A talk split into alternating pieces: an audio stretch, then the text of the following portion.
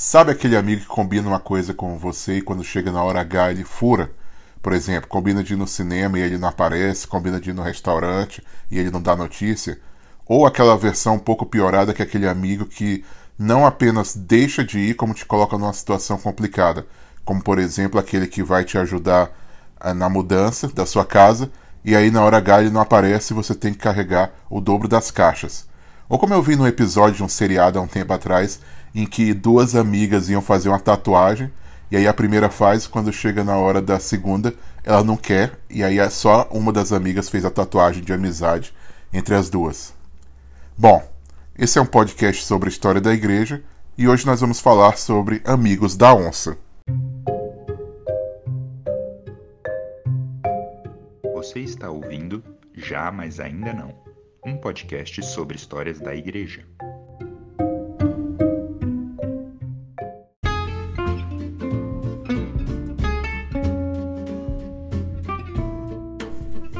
Olá, eu sou o Josa e, como já falamos, hoje nós vamos conversar sobre amizade. João Crisóstomo, pregador do século IV, conhecido popularmente como Boca de Ouro, por sua excelente capacidade oratória, como muitos de nós, ele também passou por uma fase rebelde na vida. Para sorte dele, né, felizmente para ele, João Crisóstomo tinha um amigo que era boa influência, aquele amigo que as nossas mães querem que nós sejamos, ou pelo menos querem que nós encontremos esse amigo na vida. Basílio, esse amigo que Crisóstomo, ou Cris para os íntimos, conheceu, é aquele caso que nós chamamos de amigo mais chegado do que um irmão. O futuro pegador vai definir a amizade dos dois da seguinte forma Escute o que ele diz. Pode-se afirmar que em tempo algum esse amigo se tenha separado de mim, pois ambos dedicávamos nosso tempo ao estudo das mesmas ciências, desfrutando das instruções dos mesmos professores e demonstrando o mesmo interesse e o mesmo zelo pelo saber. Todo o nosso zelo era um só, nascido das mesmas condições, pois sempre tivemos perfeita concordância em nossas inclinações, não só durante o tempo da escola, mas também logo após, quando enfrentamos o problema da escolha de nossos caminhos de vida. Uma amizade muito próxima, né? Mas Crisóstomo revela que no futuro isso mudaria. Ele usa a imagem de uma balança para representar como os dois agiam em relação às coisas elevadas de Deus. E aí ele fala que se você observasse a vida dos dois numa balança, o prato dele, João, estava mais para baixo, porque provavelmente ele carregava consigo o peso dos cuidados da vida, o peso das paixões da juventude, aquilo que nos puxa para baixo, enquanto o prato de Basílio estava no alto, como se fosse alguém voltado para as coisas mais elevadas, para as coisas do céu. Mas, apesar dessa diferença de ênfase na vida, apesar dessa diferença de interesse, Crisóstomo conta que Basílio continua investindo na amizade. E aí, mais tempo, inclusive, ele dedica a amizade dele com Crisóstomo do que com todos os outros amigos. Ele chega até a propor que os dois passem a ser é, colegas de quarto, que os dois dividam um apartamento. Mas como a mãe de Cris era viúva, ele decide que era melhor ficar em casa. E aí Basílio ainda continua insistindo um pouco, mas no final das contas aparece uma coisa muito mais urgente do que isso. Corre o rumor, corre o boato de que os dois seriam indicados para se tornar sacerdotes ou bispos da Igreja Católica. Para Crisóstomo, Basílio era a pessoa perfeita para a vocação pastoral. Porém, Basílio diz que só seguiria adiante se Crisóstomo também aceitasse ser ordenado bispo. E o jovem João não se considerava chamado a esse ofício. Então ele cria um mirabolante plano que ele revela no seu livro. Ele de boa vontade me seguiria em qualquer caminho que andasse, no de fuga ou no de aceitação. Sentindo dessa forma sua disposição e achando que para o bem da igreja seria um incalculável prejuízo recusar ao rebanho de Cristo um homem tão predestinado, devido apenas à minha fraqueza, dissimulei a minha verdadeira opinião, ainda que anteriormente me fosse impossível deixá-lo na obscuridade sobre o meu modo de pensar.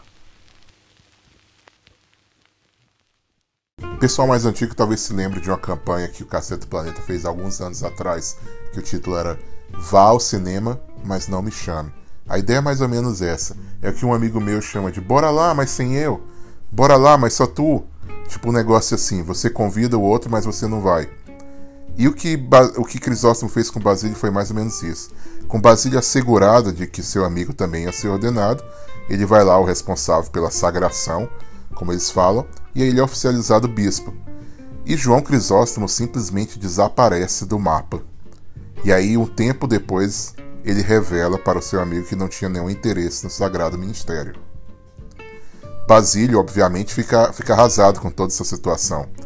Provavelmente fica vários dias irritado, como Crisóstomo revela, mas aí depois de um tempo chega lá para conversar com seu amigo, para desabafar. E aí todo o discurso dele revela realmente um homem que, é que foi traído e abandonado pelo seu melhor amigo, mas também revela um coração que está disposto a perdoar e apesar de toda essa toda essa tramóia de Crisóstomo, alguém que quer manter a sua amizade com seu companheiro. No trecho a seguir, ele vai revelar uma parte da sua frustração e dos seus pensamentos. Todas as minhas palavras tu as entregaste ao vento, e sem tomá-las em consideração, tu, como ao navio despojado do seu lastro, me jogaste à imensidão do mar, sem olhar as ondas revoltas, às quais inexoravelmente estaria exposto. A quem poderei confiar em meu desânimo? Quem me ajudará? Quem repudiará os que me perseguem? Quem impedirá outras ofensas?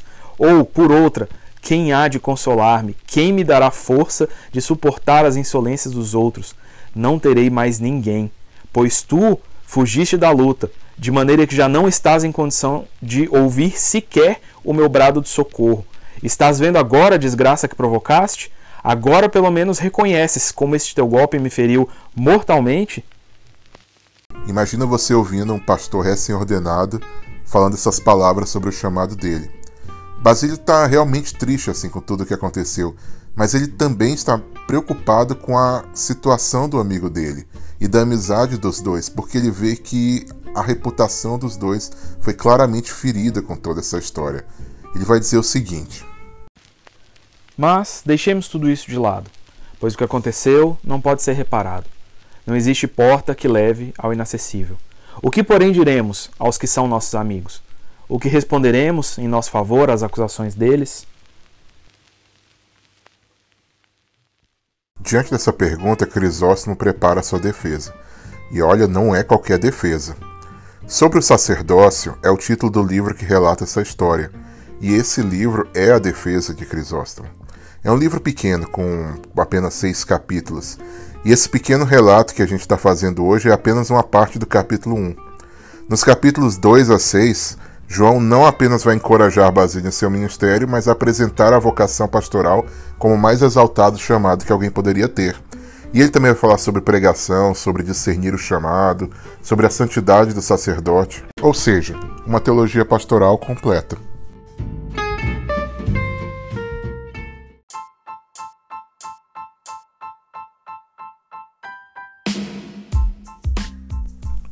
Com tantos livros sobre pregação e ministério pastoral saindo anualmente, sobre o sacerdócio permanece um dos mais importantes e melhores livros sobre teologia e ministério pastoral. E claro que algum dia a gente vai voltar nele, a gente vai ler mais sobre ele. Mas por enquanto vamos concluir apenas o capítulo 1. Afinal, a gente precisa saber como João respondeu ao seu amigo. Qual a explicação para todo esse esquema?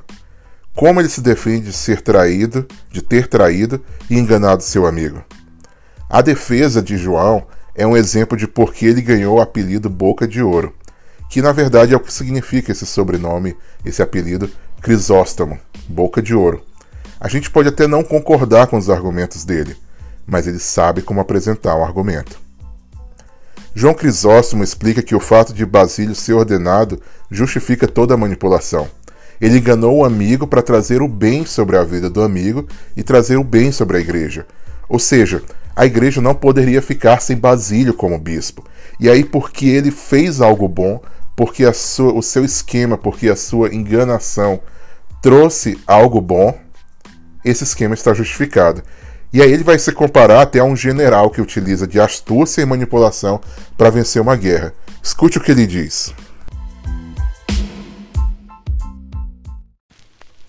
Constatarás que desde a antiguidade são os mais afamados aqueles que conseguiram a maioria de suas vitórias em consequência de dolo e astúcia, e com justiça são mais glorificados do que aqueles que conseguiram suas vitórias em luta aberta.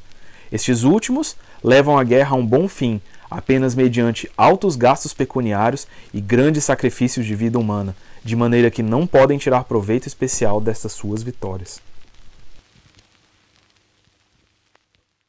Ou seja, aqueles que se utilizam de blefes e ardis numa guerra não apenas vencem com mais facilidade, como não exaurem os recursos e ainda acabam salvando vidas.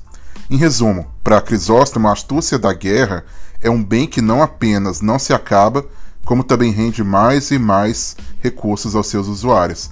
E ele disse que o caso dele é parecido com esse. E se você ainda não está convencido, que eu entendo muito bem, Crisóstomo prossegue, lembrando que mesmo médicos utilizam-se desses recursos para fazer os seus pacientes tomarem as decisões corretas. E até pais e filhos, maridos e esposas, e até o apóstolo Paulo, quando circuncida Timóteo, utiliza-se desse recurso.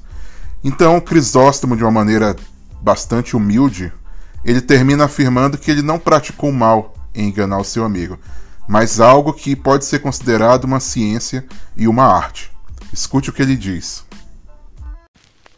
A astúcia dolosa é, pois, uma potência considerável. Somente não se deve ser usada com má intenção, ou antes, essa atitude nem se deveria chamar de dolo, mas em certo sentido de cálculo, prudência, arte, que é a capacidade de, em situações difíceis, achar o caminho certo e corrigir erros da alma.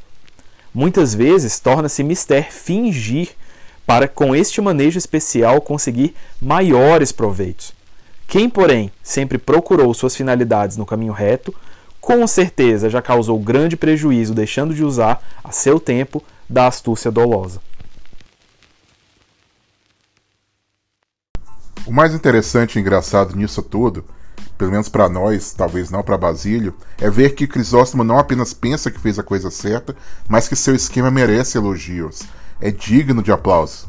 Ele é claramente um excelente argumentador, obviamente um ótimo argumentador, mas visivelmente também um amigo questionável. Felizmente para nós, e talvez para Basílio, o próprio João tornou-se um dia pregador. E por causa disso nós temos contato não apenas com essa obra, mas com sermões onde ele coloca em prática as coisas que descreve para o seu amigo no livreto sobre o sacerdócio. Quanto a Basílio, ele ainda termina o livro chorando, lamentando, mas sabemos que Crisóstomo prometeu estar sempre a seu lado e o lembrou de que Cristo também o acompanharia em seu ministério. Isso é uma boa notícia, afinal, com um amigo como João, só tendo o Filho de Deus do seu lado.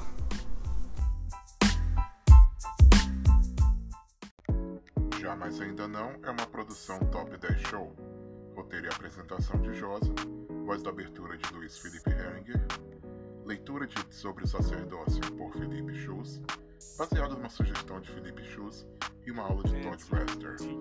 Aproveite e visite a gente nas redes sociais. Já mais ainda não no Instagram e já mais ainda não no Twitter.